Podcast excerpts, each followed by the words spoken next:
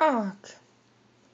Sie hatten nicht einmal die Hälfte der Strecke geschafft und gerade die Bergkette erreicht, welche sie überqueren mussten, um ins Herzland Enderals zu gelangen, als eine Verschlimmerung von Chicos Zustand nicht mehr zu verleugnen war.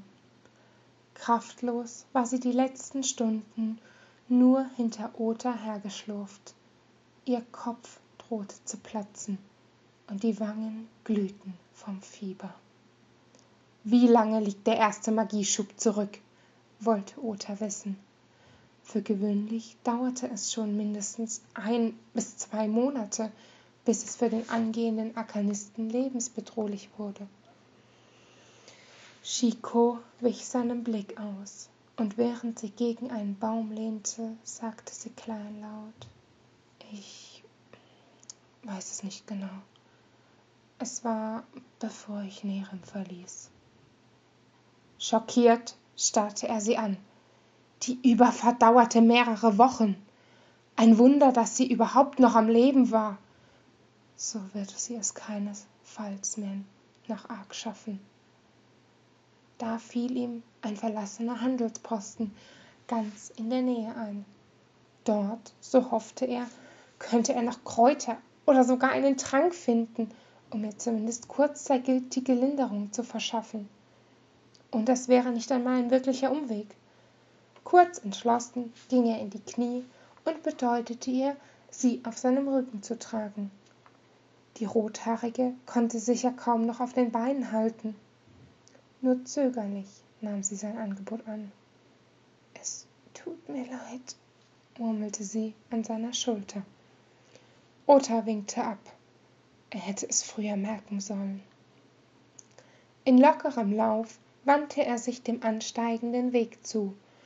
Um das zusätzliche Gewicht sorgte er sich weniger, eher darum, dass ihr Körper sich stets weiter aufheizte. Zweifelsohne die Gabe eines Elementalisten des Feuers, die gefährlichste aller Formen der Magie, für Feind und Anwender gleichermaßen. Dabei wirkte Chico so ungeheuer zerbrechlich. Nein, wenn er ehrlich war, schien es eher so, als wäre sie bereits einmal zerbrochen. Kurz vor Beginn der Dämmerung erreichte Ota die leerstehende Holzbaute und trat ein. Der Staubschicht nach zu urteilen, waren die letzten Besucher vor mindestens einem halben Jahr hier gewesen. Wir sind da, meinte er, erhielt jedoch keine Antwort. Vorsichtig ließ er Chico von seinem Rücken gleiten. Sie atmete, stoßweise. Nachdem er ihren Leib auf einen verwaisten Schlafsack gebettet hatte, begann er seine Suche in den Lagerräumen.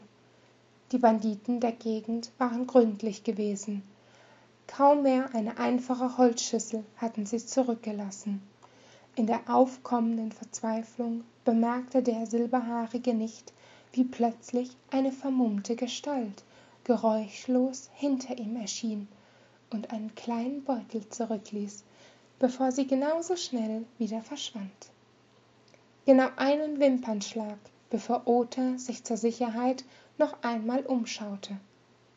Etwas verblüfft entdeckte er das Überbleibsel und fand darin eine Flasche mit einem weißlichen Zaubertrank. Ambrosia, das Gegenmittel zum Arkanistenfieber. Hastig beeilte er sich, Chico das Gebräu einzuflößen. Sofort entspannten sich ihre verkrampften Muskeln. Ihr Atem wurde ruhiger. Damit sie in der Dunkelheit nicht von Plünderern oder wilden Tieren überrascht werden würden, entzündete der Söldner ein paar Holzreste des übrig gebliebenen Mobiliars in der eingegrenzten Feuerstelle, zumal es so weit oben in den Bergen sehr kalt werden konnte. Währenddessen sang er ein bekanntes Badenlied vor sich hin.